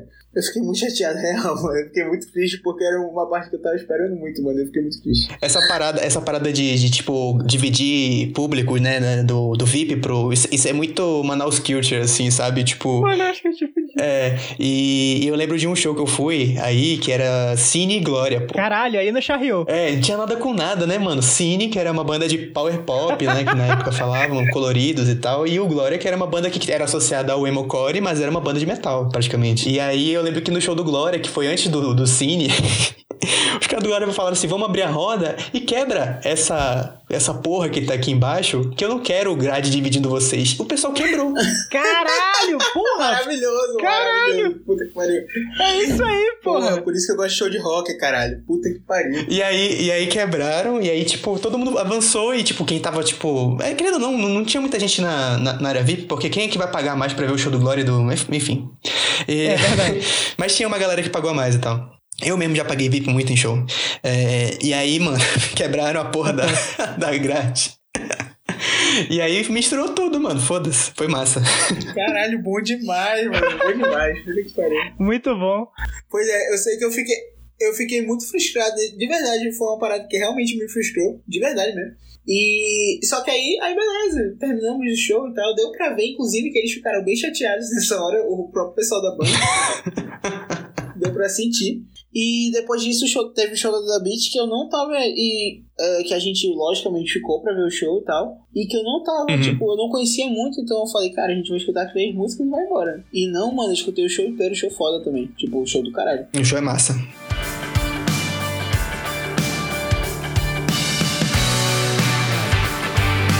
Eu já vou chegar nesse ponto de músicas mais regionais. Teve uma época que a gente ia muito em festival, né? Um festivalzinho menor aqui de, da, da cidade, aqui, né? É, umas festas mesmo. Tu lembra de um que a gente foi, Gustavo? Que era era em homenagem a um, um rapaz aqui da cidade que tinha falecido, esqueci, acho que ele era de banda. E sempre tinha, todo ano. E a gente foi ver um festival que tinha uma banda, eu lembro que a gente, que era no Parque dos Bilhares, e a gente ficou escutando uma banda que era só instrumental tal. Inclusive a gente conhecia, acho que alguém da banda. Era, o- era o Bahia, era, o nome da banda era. É o Selva Madre, é o Selva Madre. E eu lembro que tinha mais isso aqui em Manaus. Eu não sei se é porque eu tô meio fora da cena, mas eu não vejo mais. Logicamente, eu não tô falando desses dois anos que a gente tá em pandemia, logicamente. Mas, tipo, eu não. Já em 2019 ali, eu já não via tanto esse- esses movimentos. Eu lembro de uma vez que a gente se, ta... a gente se tacou lá pro Dom Pedro pra ver o Casa de Caba, lá no coisa, pô. Porra, tinha direto essas paradas. Eu não, vi- não via mais com tanta Não, tinha, frequência. tem sim, calado. Era até o Tucupi. Lembra disso? Tinha, sim, tinha um movimento da Taia no Tucubi, tá ligado? Depois, se eu não me engano, ele foi pra Praia da Lua, tinha um negócio assim. Exato. Obrigado, pô. E eu acho que deu uma diminuída nisso, né? Aqui em Manaus, por exemplo. Cara, eu não sei, Calado. Eu acho que foi só questão de substituição mesmo dos artistas. Eu acho que teve uma grande alta de rap, assim, tanto na cidade quanto no Brasil, enfim, mundo, né? Que aí acabou substituindo um pouco dessa cena, porque querendo ou não, era uma cena que tocou exaustivamente em Manaus, assim, tipo, não que eu ache ruim. Não, o Alaide Negão que surfou naquela época lá no Artefato um bom tempo, né, cara? Aqui em São Paulo tem pelo menos um show da Lady Negão no ano, assim, quando tinha, né? é, shows. E aí parecia o. Sabe, a conexão Manaus-São Paulo, tu via todo mundo de Manaus lá, era muito massa. Então não deixo de ir pro show da Lady Negão. Se tiver um show da Lady Negão hoje em dia, agora, eu tô indo, fácil. Mas é- isso aí que o Gustavo falou de ter trocado a cena é, é muito. Agora a gente vê muito rap, realmente, muito é, nova MPB. O, enfim, posso citar aqui a galera. Tem a Doral do, do Shimizu, tinha falado do Shimizu mais, mais, mais tarde aqui nesse programa ainda. Tem Matheus Santaella, tem a Beatriz, Beatriz Procópio. E tem a galera do rap também que eu não conheço muito, só conheço o Vitor Xamã. É, o grandão, né, mano? Grandão sem medo. É, eu também não conheço muito a galera do rap, não. Não, eu, eu não sei se ia chegar nesse ponto, mas é que eu ia justamente falar dessa nossa época, né? Tipo, a gente tá falando ali de final de 2013 pra 2014, eu acho que até 2015, 2016, ou até mais pra frente. A gente frequentava muito, né, esse rolê de show, né? Lembrando que a gente tá falando de show. Mas, tipo, daqui eu lembro que, cara, o Alay de Negão, que era essa, é, uma banda daqui de Manaus, Manaus que tinha uma vibe muito foda dos shows e a gente ia em todos os shows. A Cipá foi a banda que eu mais fui em show da minha vida, Cipá foi o Alay de Negão, pô. Tá pau a pau com algumas outras bandas que eu já, já presenciei aqui também, pô. Mas a Laí de Negão eu fui muito, pô. Não, eu lembro que toda, toda semana, seis da tarde da sexta-feira, o Calado mandava uma mensagem no grupo. E aí, onde que é hoje? E normalmente ninguém falava nada. aí Ele, porra, bora pro Alaide então. Onde quer que Alaide fosse tocar, ele tava lá. Aí ele ficava até 5 da manhã, porque o Alaide só toca 5 da manhã, essa porra. Isso porque a gente foi num- numa época que o Alaide já não tava tão grande. Tipo, querendo ou não. É sério isso. Tipo, é, é porque o Alaide bombou muito numa época que, tipo, uma galera que é um pouco mais velha que a gente, é, que lotava pra caralho, assim. Não que não lote, mas, tipo. E aí a gente chegou aí, eu e Calado, pra shows vazios do Alaide Negão também. Que já tava meio que passando a, a brisa, assim. Mas é porque eu acho que a gente pegou o final da é. é tipo, a gente começou a ir com eles bombados. Exato. Bombando, na verdade. Eu acho que a gente, tipo assim, quando a gente começou aí, eles estavam quase chegando lá, um pouco antes do No auge, acho, né? Acho que a gente che- pegou o auge e aí a gente também pegou a decadência. Tipo, não, não deca decadência também. a gente pegou, mano. Tipo, a gente chegou realmente em show que não tinha tanta gente, mas a gente chegou em show lotado pra caralho. Coitado dos caras, mano. Eles assinaram com a Deck Disc uma época, pô. É a mesma gravadora da Pit, do próprio Brasa. É, cara, a gente ia muito em show. Eu lembro que a gente, a gente ia tanto em show que a gente sabia a hora que os caras iam entrar, pô. E às vezes a gente ficava no bar até dar tal hora e falar, bora agora, bora. a gente ia. Caralho, tinha isso, né? Vocês iam pro capela, dava 3 da manhã, daqui a meia hora vai começar. Até chegar lá começou. Então, tipo... é, tipo isso. É o que eu tô falando. É, é, é, agora eu falei meio parecia que tava zoando Manaus e tal. Não, não é isso, né? Não é, não é esse o intuito, mas tipo, é, a diferença de horários de show é muito drástica mesmo, porque aqui tudo impera pro tu pegar o metrô antes de fechar. Então tem show. Então tem show que vai ter que terminar é, 11 horas ou meia-noite que seja. É, mas em Manaus, foda-se, né? Eu já. Galera, galera fala de Nova York, mas a verdadeira cidade que não dorme é Manaus, caralho. Eu concordo, eu concordo. Mano, Manaus não dorme nunca. Eu concordo. Manaus não dorme, não, mano. Tipo, a galera vai pra rolê 4 da manhã, foda-se. já chega, né? 4 da manhã, isso que é o bom. É. E aí, pois é, eu lembro que o Alaide tinha uma vibe que os caras queriam começar a tocar quatro e meia da manhã depois de um tempo. Caralho. E eu vou te falar, eu vou te falar que aconteceu isso em São Paulo também, porra. tipo. Sério? Os caras são foda, mano. Mano. Caralho, aí é foda. É, eu fui, eu, eu fui acho que os quatro shows dele daqui, é, eu posso contar no, dos quatro, acho que, sei lá, três eles atrasaram tranquilamente até três da manhã. Caralho, e a galera ficou? Isso aqui pro Paulista é um absurdo, é um absurdo. Cara, o pessoal fica, mas é porque na verdade. É, é Manauara que vai ver o show dele. Tem né? isso, e, e, o primeiro show que eu fui que foi muito bombadão, assim, não muito bombadão, mas que deu bastante gente, foi num festival que era grande e tal, que era um festival que era tipo, meio uma pegada meio South by Southwest, assim, que era o Sim. Caralho! Que é, que eles, eles faziam tipo um, uma, umas entrevistas em uns lugares, apresentações e outras, tipo em casas de show e alguns auditórios. E aí o Alejo Negão foi tocar no Sim, junto com um monte de banda manauara, porque eles tinham um rolê nesse festival Sim, que é muito massa. Saudade. Que era tipo assim, é, vai ter uma noite na casa X que vai falar só do festival da região. Então, por exemplo, na casa X vai ter tipo a, o festival de Goiânia, de Goiânia, que é o Bananada. É, na casa Y, tudo isso em São Paulo. Na casa Y vai ter uma, uma versão mini pocket do Cirrasgum, que é um festival grande de Belém.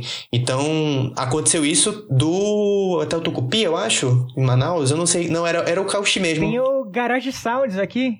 Não é, o Garage Sound não é de Manaus. Opa! É, o Garage Sounds é, é, é franquia, franquia mesmo. Caralho. Franquia ah, mesmo. Teve vários lugares no, do Brasil com essa trupe de banda aí bem parecida. Aproveitar esse tema aí, que a gente tá nessa época da vida aí, é, o Gustavo ele frequentava muito o falecido Artigo Quinto Convida, na época chamava assim, né, o evento, que era uma banda de rock daqui, Artigo Quinto, que já até nem existe mais Artigo Quinto, não estava. Mudou de nome uma época. Não, é a Saturno, e aí eu não sei como é que eles estão hoje em dia não, acho que eles estão tão em atos aí. Pode ter, pois é, deve estar em ato, né, a Saturno agora. É. Daí eles faziam esse rolê de ir pra uma casa de alguém, ou eles alugavam alguma coisa, Daí eles chamavam a galera pra tocar lá. Outras bandas faziam um, uma mescla de, de, ritmos e chamava a galera pra assistir. Era, foi massa. Eu tive a oportunidade de ir só uma vez, eu acho. Tu foi, mas tu, na época que era o Artigo Quinto Convida ou do Saturno, tu tá falando? Só foi só em um? Não, era, acho que era Artigo Quinto ainda, mas nem sei se era esse. Nem sei se era um convida. Mas uhum. a, gente tava, a gente tava a trabalho do Cartaz Branco naquela época. Foi até um dia que a gente foi encontrar um editor nosso lá. Sim, eu lembro desses. Foi numa. Era, foi, foi eu lembro desse aí. É, mas eu, eu cheguei em Artigo Quinto Convida da época quando era na casa do Fabrini, que era o baterista que hoje é da Doral, né? E aí, é, o mais recente que a gente foi, né? Que tu, tu, falou que foi o último show que tu foi, né? Antes da pandemia. O último show que eu fui foi uma, foi uma parceria, né? Foi tipo o artigo Quinto Convida, que no caso já era, já era Saturno. Foi lá na, na Casa de Cultura Joaquim Marinho e foi uma foi um evento é, em comunhão com mudadores de rua, né? Então a gente comprava o ingresso e esse ingresso era revertido como doação do mudadores. Daí tinham shows lá, né? Com várias parcerias. Shimizu cantando com, com a Saturno, a Olivia cantando com a Saturno também. O Gustavo tocou com a Saturno, porra. Tem o um vídeo até toquei, hoje. Toquei bom. com eles uma música do North But Tips. Foi isso. Isso, foi Amsterdã, isso. lembro? Porra, mano, esse dia foi muito legal. E se não me engano, foi o último show que eu fui. Eu acho que esse foi o último que eu fui. Agora vocês vão ficar de cabelo em pé pra qual foi o último show que eu fui em São Paulo. A Lei de Negão.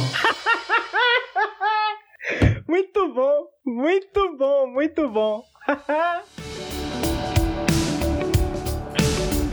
Ei, mas assim, a gente falou pra caramba aqui entre a gente, mas eu também perguntei das pessoas nas redes sociais e no meu WhatsApp, por que não?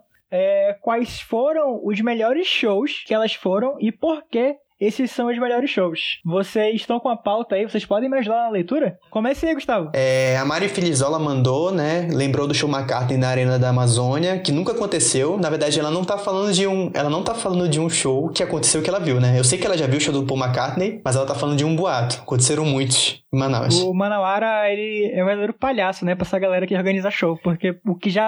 A, ia acontecer de show aqui não aconteceu mesmo. Puta que pariu. Ela falou aqui do Coldplay e do Slash que teve, né? eu, e eu fico impressionado que a Alanis Morissette vai tocar aqui re- de verdade, sabe? E rolou os McFly, rolou. É, Pô, mas teve uma época que rolava show internacional aqui em Manaus. rolava o White Stripes, porra. Teve Iron Maiden em Manaus, Teve pô. Iron Maiden. Teve essa época do Iron Maiden que veio o White Snake, Tem. o caralho Teve. Iron Maiden, Scorpions, White Stripes. Mr. Big, Mr. Big veio tocar aqui, pô, tocou no porão, inclusive. Vocês conhecem o Mr. Big? Não. Detesto. Mas vou. É rock, né, mano? Rock não presta. Detesto. rock. Os do rock eu sei que estão comigo. Cara, eu vou botar um. Vou falar um aqui. Aqua, Aquarianja falou. Charlie Brown Jr., porque, porque marca todo o rolê do ensino médio. Realmente, concordo com ela. É, Charlie Brown Jr. plantou os princípios aí do jovem millennial. Verdade. Outro, outro foi o show especial da Caixa Econômica com a Elba Ramalho, maravilhoso. Esse aí fez eu praticamente desistir de música internacional e viver de MPB. Bem-vindo à minha realidade. Foi assim pra ti, calado? Pô, foi mais ou menos por aí. Foi com Elba Ramalho também, mas muito Elba Ramalho, Geraldo. Azevedo e, e Alceu Valência. Ah, é- essa Aquarianja aí que tu leu, ela inclusive também tem um podcast, que é o Me Ajuda Ju. Hoje tá só propaganda de podcast aqui. e é Manauara também. Porra, massa. Cara, é, eu concordo muito com o que ela falou aí do. Eu não sei quantos anos ela tem, né? Pra saber se o nosso ensino médio foi ali pela mesma época, mas. Charlie Brown fez princípios mesmo na, na juventude. Isso daí eu, eu tenho que concordar. Ela deve estar na cidade, mano, pra falar de Charlie Brown desse jeito que ela tá falando. Ela deve ter ouvido muito Charlie Brown na abertura de Malhação. E é isso aí. A Maria, Maria Capi, arroba Capinarei, ela disse o seguinte: show do Interpol no Lola. Até porque só consegui descobrir que ia na semana do show e deu tudo certo pra ver minha banda preferida da vida e voltar a tempo de fazer prova. Caralho, olha tudo perfeito, tudo perfeito. Que bom que deu tempo de ela fazer a prova. Eu não sei se vocês lembram, se vocês têm essa memória, mas eu fui um, um jovem manauara que ia muito, muito mesmo nos, no Summerfest, que era um festival que acontecia aqui. E o Summerfest, ele tinha uma parada que a todo ano ele acontecia na mesma época e sempre caía em um dos dias do vestibular É verdade, é verdade. sempre caía em um dos dias do vestibular. Então, tipo, sempre rolava. Tipo, se não era, se não era vestibular, era tipo semanas de prova, tá ligado? Do último bimestre, assim. Tipo, sempre caía na mesma época. Então, tipo, eu lembro que tinha uma parada sempre da galera, sempre, sempre tem alguém que falava que não podia ir porque a porra do show era antes do. Era antes do. do um dia antes da prova e tal. Sempre rolava isso. Isso era muito frequente, assim. Continuando aqui, ó, a nossa querida Amanda En, Amanda En sempre presente nos episódios do Diálogo aqui, ela disse o seguinte: todos os shows do Charlie Brown Jr. que vi, que vi aqui, e o do Eminem, que eu vi no Lola, em 2016. Por ser fã há anos e achar que nunca, é, no caso, seria, foi especial pra ela, porque ela é fã há anos, e ela nunca imaginou que pudesse vê-lo, né, ver o Eminem ao vivo. Aí no show ela tava tão emocionada, chorando tanto, que ela quase liga pra mãe dela agradecendo por estar lá. E ela Caralho. também mencionou. É, olha aí. Ela também mencionou o seguinte: Ah, vou citar também o meu MC favorito, o Vitor Xamã. Ah, que tocou no Teatro Amazonas. Chorei também porque fui pra tantos shows dele ali perto, no centro, que vê-lo no teatro deixou meu coração quentinho demais. Olha aí, da hora. Pô, Essa foi mano. foda. Do caralho, isso daí. Essa foi foda. Muito bom ver o artista prosperar, muito bom. Cara, eu vou falar um aqui que eu achei muito bom. Letícia, show da Cone Crew de diretoria. Tinha 15 anos. Nossa, tem, uns- tem umas histórias desse rolê aí, tem, mano. tem umas histórias pesadas desse show aí. Primeira coisa que eu lembrei quando eu li essa história foi dessa história aí. Que Show merda, da hein? Cone Crew diretoria. Tinha 15 anos e fui com a minha mãe. A gente voltou com o cabelo fedendo a maconha. Minha mãe puta e até hoje ela fica puta com letras garrafais quando eu toco no assunto. E nesse mesmo dia, um amigo meu de 16 anos ia com a gente. Esperamos na fila e na hora da gente entrar, ele não pôde porque minha mãe não era responsável dele. Aparentemente tinha que ter uma declaração autenticada que a mãe que tava lá era responsável. É, faz sentido, né? A pessoa não é só chegar lá com alguém maior de 18 anos. Mas, mano, eu imagino a, a raiva realmente que a mãe da menina teve ao levar a filha pro show Porra! do Cone Cruz Cara, só o nome Cone criou diretoria. Que delírio foi Se eu esse, não me né? engano, essa casa de show fechou um tempo depois, não foi? Foi no centro esse show, se eu não me engano. Foi, foi. Não, e sem falar Horrível. é, que, assim, esse show, pra quem é de Manaus, talvez saiba de algumas histórias desse show. Eu não Foi sei. um show muito marcante pra galera. Assim, surgiu vários assuntos, pô, de- depois desse show. Várias histórias, várias fofocas quentes. Tu bota um monte de menor de idade numa, numa festa que provavelmente não era pra ser pra menor de idade, dá merda, mano. né, dá merda. A Carol Falcão mandou aqui também que ela foi pro show do Paul McCartney, ela foi pra dois shows do Paul, show, dois shows do Paul McCartney e foi pro show do Bruce Springsteen também no Rock in Rio e um do McFly em Manaus. Ixi, foram muitos. Isso foi depoimento tá- nesse caso, ela tá falando dos melhores shows da vida É, dela. não, né? tá ótimo. É, o Paul McCartney, massa demais, massa demais. Ela foi em dois, né? Só fui em um. Ainda fui muita coisa. Eu nunca fui pro show do, do, do Bruce, assim, tipo, né? Pelo amor de Deus, também seria demais já. O McFly eu ia, hein? Ia ser, ia ser legal ouvir depois, é, ir pro show dele. E é, só que teve a pandemia. Provavelmente, e provavelmente vai rolar logo o show do McFly quando voltar, né? E eu, e eu vou, certeza. Mano, sabe o que que é muita onda? É que, tipo, graças à pandemia, a minha irmã podia ter um relato aqui de show marcante da vida dela. Uma história muito emocionante. E não teve por causa da pandemia, porque a minha irmã é fã de Back- Backstreet Boys desde que eu conheço. Ela estava com a passagem. Aliás, ela já ela foi pra São Paulo Ah, e o show foi cancelado um dia antes de- dele acontecer. Vou te falar, Calado, que eu também tava. Eu tava cogitando ir, cara. Eu só não fui por causa da pandemia também. Na verdade, não foi só por causa da pandemia, porque tem que comprar ingresso antes, né? Mas o que, que eu faço? É, não, não contei sobre isso, né? É, eu entro no grupo do Facebook que tem vendendo ingresso e eu espero no dia. Aí quando Fantástico. chega no dia, sempre tem um arrombado que vem lá da casa do caralho e desi- desiste. e aí ele vende a preço de banana. Eu fui pro show do Green Day de graça uma vez assim. Mas é isso, então o show do Backstreet Boys eu tava nessa pegada. Eu falei, mano, é o seguinte, eu vou esperar alguém que vai querer vir lá do não sei da onde e vai desistir. Acontece. E eu vou comprar de 100 reais. O show do Sandy Júnior também, que tava caríssimo, eu comprei de, sei lá, 70 70 reais. 70? É, porque a menina não conseguia, ela, ela vinha do. Rio de Janeiro pra assistir mais um show do Sandy Júnior, ela tava acompanhando a turnê, assim. E aí, e aí como o último show do Sandy Júnior ia ser em São Paulo, o último show da turnê, que foi inclusive o que eu fui, é, ela não ia poder mais ir, e aí ela falou, ah, tá bom, eu vendo pra ti e tal. E eu fui, eu comprei no dia, comprei no dia de 70 reais. Tava no metrô já finalizando a compra. Foi showzão.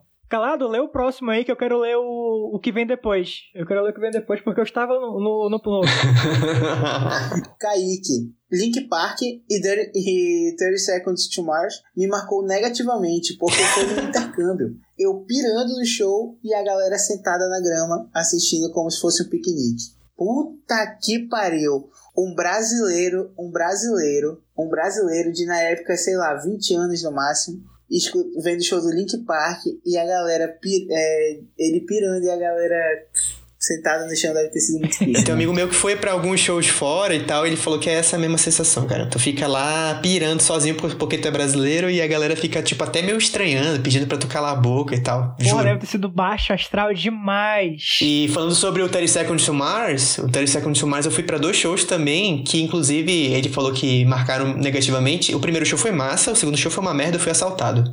Mas eu, eu lembro que eu fui assaltado e acabou meu dia esse, desse dia. E depois teve o Red Hot Chili Peppers também, pra mim foi uma merda, não consegui assistir. Eu nunca, nunca assisti show do Red Hot. Pela milésima vez com o mesmo show. É, eu tava tentando pela- assistir numa dessas milésimas vezes, porque eu nunca consigo assistir show deles.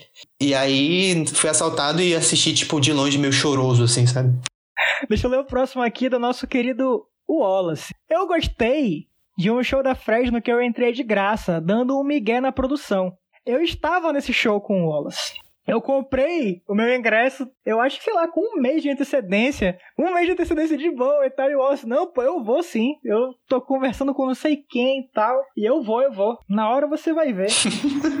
Daí eu chego lá, né? Chego cedo no show, compro o meu merch de boa, visto a minha camisa lá, Daí o Wallace, aí, onde é que tu tá? Não, tô chegando aí, pô. Tô chegando, eu vou chegar junto com a banda. Eu, rapaz, o Wallace, do nada. Daí diz que ele, E o Wallace tem essas histórias, né? Ele gosta de se, de se pagar. ele tem, cara. Não, vou chegar com a banda. Cheguei, cheguei. Daí tá, né? Aí eu vou lá pra frente, né, é, da entrada, esperar o- a criatura entrar. Daí ele vem, não, pô. Ele, ele chega na produtora assim, é, eu sou VIP, eu sou VIP. Aí, mas como assim, pô? Não, pô, eu vim com, eu vim com Berg. Os caras se olharam assim, caralho, quem é Berg, mano? O Berg, porra, da banda. Eu acabei de vir com o ônibus, o ônibus acabou de chegar, inclusive. Daí os caras se olharam assim, ligaram o rádio, né, de costa pro Wallace. O, o, o ônibus chegou mesmo? Aí confirmaram que chegou. Aí, pô, chegou, é verdade. Aí liberaram, pô, pega aqui a tua pulseira então, pode entrar.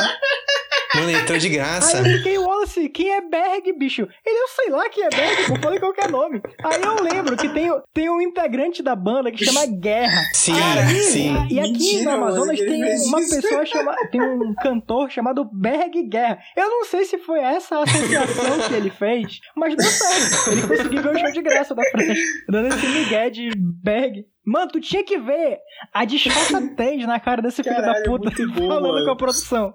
Foi, foi, um, foi, um, foi um negócio maravilhoso. Eu tô com o bag e foi foda, mano. Essa do Sala eu não entendi muito bem. Eu acho que ele tava bêbado ainda, não sei. Então pula também do salo. Mas vamos lá, vamos, vamos tentar ler, vamos lá. Eu perguntei qual foi o show que tinha marcado, né? Eles, e por quê. É, Daí ele fala o seguinte: Garota VIP, dois pontos. Tinha dito que só sairia depois que a Beth Dezembro, sabe Deus quem é Beth Dezembro, me expulsasse. É a dona da fábrica é a de dona eventos, da, velho. da fábrica de, da fábrica de eventos. Ah, olha aí, olha aí. Olha aí, informação. Porque no show do Alok, a minha ex disse que estava com dor de barriga. Resolvemos ir embora. Virei uma latinha com o amigo e obriguei o outro amigo a virar uma latinha comigo. Depois de me meter. Peraí, como é que é? Depois de me meter numa foto que era só primos. Faz sentido isso. e, e antes de ir ao banheiro, virei outra latinha. Caralho. Saí muito louco e ela. E ela disse, ela, eu acho que era ex, que tinha, passar, que tinha passado, a dor de barriga, tinha passado. e resolvemos voltar pra arquibancada, pra esperar o show do Alok acabar e descermos pra curtir o show do Safadão. Ao sentar na arquibancada, vomitei minha alma. Eu roubei a água de alguém que estava ao meu lado e fui pra. e fui pra casa. Eu não vou conseguir. E fui pra casa me batendo. Que porra é essa, caralho? Caralho, nem foi tão engraçado assim, mano. Nem é tão engraçado assim, mano. É. Desculpa. Cara, tô suado. Eu fui pra casa me batendo nas paredes. Eu não vou conseguir, foda-se. Foda-se, não do sal não, mano. Não dá pra entender porra nenhuma, caralho.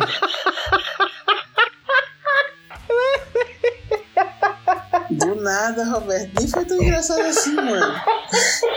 Coringou, coringou. Deu tilt, deu tilt.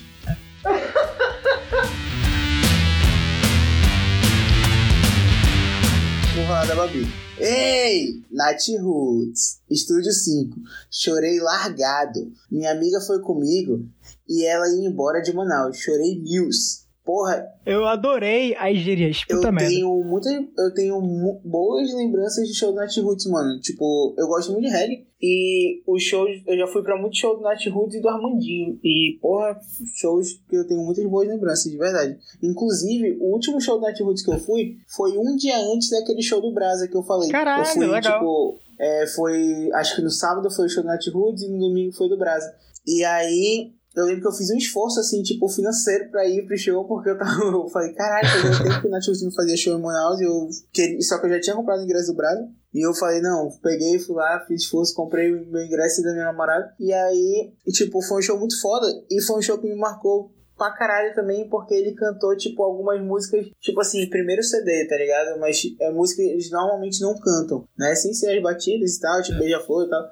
Sem ser essa, eles cantaram música que eles não cantam, pô, de CDs, de, dos primeiros CDs, assim. Caralho. E aí, tipo, foi muito foda, porque foi muito foda, mano, ver ele cantar. E tava numa vibe que tinha uma galera que, que conhecia as músicas, tipo, as músicas antigas, então a gente tava cantando junto lá. Foi uma putaria do caralho. Vamos adiante. Eu vou ler aqui do Rodrigo agora. Show do Léo Jaime. Show do Léo Jaime e Camisa de Vênus. Fui com meus pais. Tinha 14 ou 15 anos. Cantaram putaria do começo ao fim do show.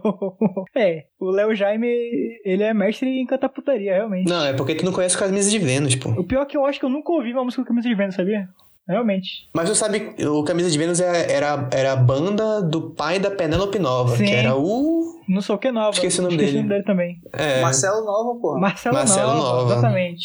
exato. Isso eu tô ligado. E aí. Mas eu nunca ouvi nada. Cara, é um Pedra Letícia. Aqueles, né? Caralho, Gustavo! Baixa astral. Não, não, sacanagem com a camisa de Vênus, é super importante. Aquele, né? E e jogou para e jogou o, o Pedra Letícia no lixo, né? De boa, suave. Sim. Suave. deixa eu ler, deixa eu ler o relato do Kleber aqui, porque ele mandou três histórias, eu achei as três sensacionais.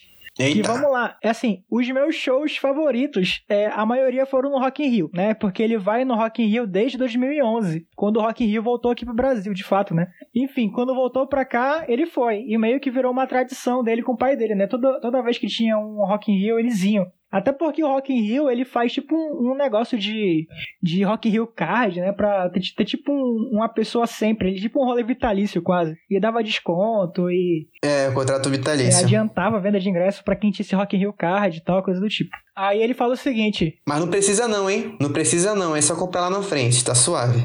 enfim. Aí ele fala aqui que em 2011 o Slipknot foi tocar e eu nunca imaginei ver um show dos caras, né? E lá estava eu. Slipknot é a banda preferida do clube. Slipknot são shows super é, trabalhados, né? São, são shows que tem os momentos exatos pra galera agachar, pra galera pular.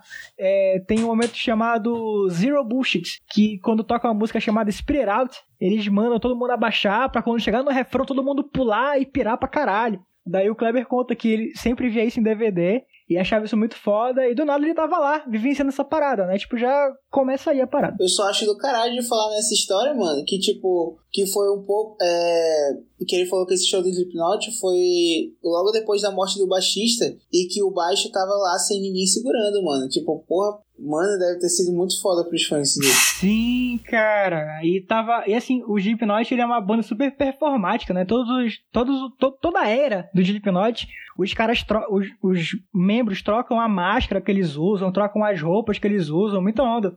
Daí nesse show, tava lá o baixo e o macacão do baixista lá no palco, pô. E ninguém tocando. Fudido. Mano, muito foda. Aí em 2013, Kleber volta pro Rock in Rio. E ele tava muito mal de depressão nessa época, muito mesmo. E na época ele tava ouvindo muito Muse. E o Muse foi fazer um show no Rock in Rio, né? E foi um show inacreditável. No momento que eles tocaram Starlight, o Kleber conta que ele começou a chorar, porque foi um dos momentos mais bonitos que ele já viu na vida dele. E por aquele instante, microsegundo ali de, de refrão e sentir a porra da música, ele conseguiu se sentir melhor. E com ele mesmo e tal, e enfim. Muito forte isso aqui também, achei muito foda. Já chorei ao som de Starlight, hein? Starlight é maravilhoso, né, cara? Puta que pariu. Mesmo show, nesse mesmo show que, que o Kleber foi, eu também fui e, porra, foi massa. Foi a primeira vez que a gente viu o Muse. Assim, pra, pra época que a gente tava vivendo ali, no auge dos nossos 19 anos ali e tal, porra, foi massa pra caralho. Porra, bota fé, cara. Mano, é bem imaginário esse rolê, né? É, daí, em 2015, o Kleber volta pro Rock in Rio e o Slipknot também volta pro Rock in Rio. E nessa época, o Slipknot tinha trocado de baterista. E, assim, ele era, o baterista novo é um cara chamado Jay. Ele não era tão famoso assim no meio. E como os membros do Slipknot usam máscara, as pessoas, elas não tinham tanta certeza quem ele era ainda, né? Tava meio assim, ninguém nunca tinha visto direito a cara dele e tal. Mas o Kleber, que ele mesmo disse que é um fã meio maluco, ele já sabia quem era. E nesse ano ele tinha chegado cedo para pegar grade. Só que a estratégia dele não era pegar aquela grade da frente, porque é muito quente ali na frente e por mais que bata vento, faça o caralho a quatro, vai continuar muito quente. Aí a estratégia dele foi o seguinte: pô, vou pra grade, mas pra grade lateral, que é onde fica aquela passagem dos artistas do palco, né? A galera desce do palco, passa por ali. Pô, vou ficar por ali porque vou estar tá perto de alguém, vou conseguir ver o show bacana e não vai estar tá quente. Nisso, ele vê uma galera passando. Titi Miller passa por lá. Pessoal que faz a cobertura do show, né? Pessoal que faz a cobertura do show. Exatamente. E, tipo, tranquilamente passando por lá e tal, porque, enfim, né? O rolê. Nisso que ele tá na grade, ele vê o Jay passando, né, sem máscara, né? E ninguém se toca que é o Jay. Daí o Kleber, AJ, AJ! AJ? AJ não, é tipo, Jay! AJ é tipo AJ McLean, né, do Backstreet. Ah, eu ia ficar doido, mano. Jay, Jay! Aí o Jay olha pra ele de volta, levanta o braço e dá um high five pro Kleber. Daí ele fica, caralho, dei um high five no brother e tal. Na início todo mundo percebe quem era, né? E fica um burburinho, caralho, o Jay, o Jay, que foda, não sei o quê. E para finalizar, o Kleber, o Kleber trouxe mais uma história sobre, sobre a grade, né? Como ele introduziu que ali na frente é muito quente. Teve um dia do Rock in Rio que tava, tinha porra dos lança-chamas lá, uma putaria de produção piromaníaca do caralho. Daí começou a ficar quente, quente, quente, e a galera que tava na grade começou a passar mal. E tava rolando um show do, do CPM na hora. Daí nisso, isso foi televisionado, se não me engano. Aí o Badawi ficou agoniado: Ei, ei, caralho, traz água, Badawi. traz água pra caralho, traz água pra caralho. o CPM tava fazendo o show de 20 anos da banda, mano. Puta que pariu. DVD gravado é o caralho. Eu tava nesse dia também. Mano, muito bom. eu vi, inclusive, ele, eu vi um podcast com o Badawi e ele cita esse show do Rock in Rio que ele fez em comemoração de 20 anos. Ei, tem um relato interessante do Felipe Chimizo. Felipe Chimizo é, sintética e banda doral, né? Faz parte aqui da, da cena Manauara agora. Que teve um show do Damian Rice lá em 2015. Eu fui com o Gustavo pra esse show, inclusive, no Teatro Amazonas. Ah, tu foi comigo? Eu não lembrava. Eu lembro que eu fui. Fui contigo, pô. Daí. Daí no fim do show. Eu lembro que o Shimizu ele é, ele é muito fã do Damian Rice. Ele sentou, tipo, na segunda, primeira fileira, uma coisa assim. E no fim do show, o Damian saiu do, do teatro e foi tocar lá fora, pô. Daí o Shimizu teve a oportunidade de tocar com ele e tal. E foi da hora essa parada, eu imagino. Cara, eu conheço o Shimizu, eu sei que ele é realmente muito fã do Damian Rice. Deve ter sido uma grande oportunidade para ele, né? Cantar com o cara e tal. Nossa, que massa. Inclusive, esse show do Damian Rice foi muito legal. Foi no Teatro Amazonas e tal. Eu lembro que no final, assim, que ele ia tocar a música do, do seu Jorge lá, seu ele Jorge. desce, né, pro ele desce pro do palco e tal e canta a capela. E canta a capela, tipo, sem microfone nem nada, lá no, no meio do teatro mesmo. Foi massa oh, pra caralho. So it is. É isso aí. Eu conheço, eu conheço o Shimizu, tipo. Mas devia, a gente já jogou bola junto e tal. Pode crer. mas eu lembro desse vídeo.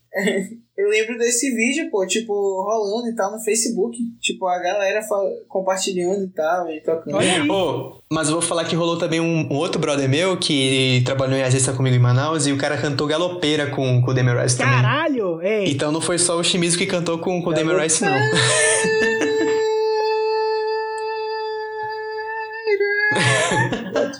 Olha aí.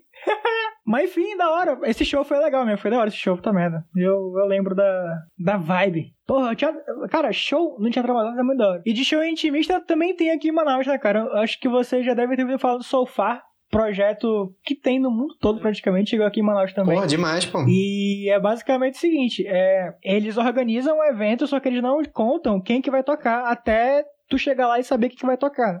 Eu acho muito da hora essa parada. E é normalmente um local muito pequenininho, assim, intimista. E, calado, tu vai lembrar também que a Carol Pedrosa produz o Spot. Na verdade, ela tá em pausa, né, por causa da pandemia agora. Mas o Spot tinha essa parada de ser um rolê mais reservado e tal. Aí chama alguém para tocar lá tem esses movimentos aqui. Porra, massa. Eu lembro que ela falou do. No, na conversa, né, no programa. No episódio que a gente fez com ela e tal. Eu lembro que ela comentou sobre o esporte. Massa demais. É, mas é assim, para terminar aqui, qual show vocês querem ver depois que tudo abrir de novo? Depois que tudo voltar? É, cara, na verdade, no momento, assim. É Puta, mano, eu não consigo nem pensar, tipo, num show específico, porque na verdade eu só queria ir pra um show. Eu tô há tanto tempo sem ir pra show, né? Como eu falei aí, eu fui pra alguns que, que me fazem sentir muita saudade desse, desse, desse rolê, que para mim era o rolê principal que eu fazia aqui onde eu moro. Então, tipo, é, eu espero que, principalmente, tipo, as bandas consigam se sustentar, assim, durante esse período de, de pandemia, né? Porque a gente sabe que é muito difícil. Não digo nem de banda grande, eu tô falando de banda, tipo, realmente independente, tipo, pequena, que tá passando por um perrengue foda, o pessoal da, da graxa mesmo, né? O pessoal do, da equipe técnica, o pessoal dos roads e tal. É, e tem muita casa de show fechando aqui em São Paulo também, tipo. Os músicos também, né, mano? Não só o, aqueles músicos que são contratados, né? Total. Músico contratado, né? É, músico contratado. Então, tipo, isso é, isso é realmente, tipo, no momento, assim, cara, eu só queria que, que voltasse qualquer coisa, assim, pra. Tanto pra, pra esse pessoal realmente ter o que eles sempre tiveram pra, pra se sustentar, né? É, e tanto para fortalecer, porque, cara, uma coisa que, que rolou muito é que, tipo, todo ano tinha uma grande revelação da música brasileira que era impulsionada por causa de uma apresentação musical. É, a gente sabe que hoje em dia, tipo, as gravações, tipo, no Spotify mesmo já suprem bastante coisa, mas nada melhor do que ver uma presença de palco, assim, né? Acho que o grande diferente é, acho que a grande diferença, tipo, de você estar tá escutando um, som gravado de estúdio e estar tá realmente lá no palco é ver realmente a energia que aquele artista passa, que a gente sabe que às vezes consegue até, tipo, melhorar mil vezes a experiência do disco, né? Mas assim, para responder para responder mais simplesmente assim tua pergunta, cara, eu só quero agora, parando pra pensar, eu queria assistir um show do Milton Nascimento, porque, querendo ou não, o rapaz tá velhinho, e eu lembro que ia ter um show aqui em São Paulo também, assim, para finalizar a turnê e tal, não rolou. É, e se, se rolar, quando tivermos tudo vacinados vai ser maravilhoso. Porra, show de bola. Eu tenho também, mano, eu tenho também. É, é que nem o Gustavo falou, eu confesso que, tipo, tô naquela. Queria que voltasse. Que, e, tipo, que voltasse não de qualquer jeito, que voltasse bem, tá ligado? E voltar porque, tipo, pode voltar mesmo. Tem, total, total. Eu acho que o que eu queria, tipo, eu teria duas coisas para falar. Primeiro, um show, tipo, acho que do Alceu Valença. Seria tipo, pô, se eu pudesse estrear meu primeiro show pós-pandemia com o show do Alceu, acho que ia ser foda. Massa. Com a Juliette, né, Calado? Sem Juliette, né? estraguei, estraguei a fala do calado. Estraguei a fala do calado. Tava tão emocionando. um show do Alceu e. e eu acho que, mano, é, eu, eu queria muito, tipo, ir pra um. Um festivalzão, barra lá. Pra, tipo, uma fanfarra de frevo mesmo, tá ligado? Tipo. Ah. Ver a, a galera, a galera das, das orquestras e tal. Tipo, mano, é que o Gustavo falou aí um pouco do, dos músicos e tal. Não só dos músicos, da galera que trabalha com show. E, tipo assim, mano, tá, é foda, mano. Tá muita gente que realmente se quebrou, assim, na, na pandemia e que não pode voltar até agora. E, porra, tá chegando, tipo, a gente tá em, em julho, daqui a pouco é setembro, tá ligado? E setembro já começa, tipo, os preparos pro carnaval e tal. Tipo, uhum.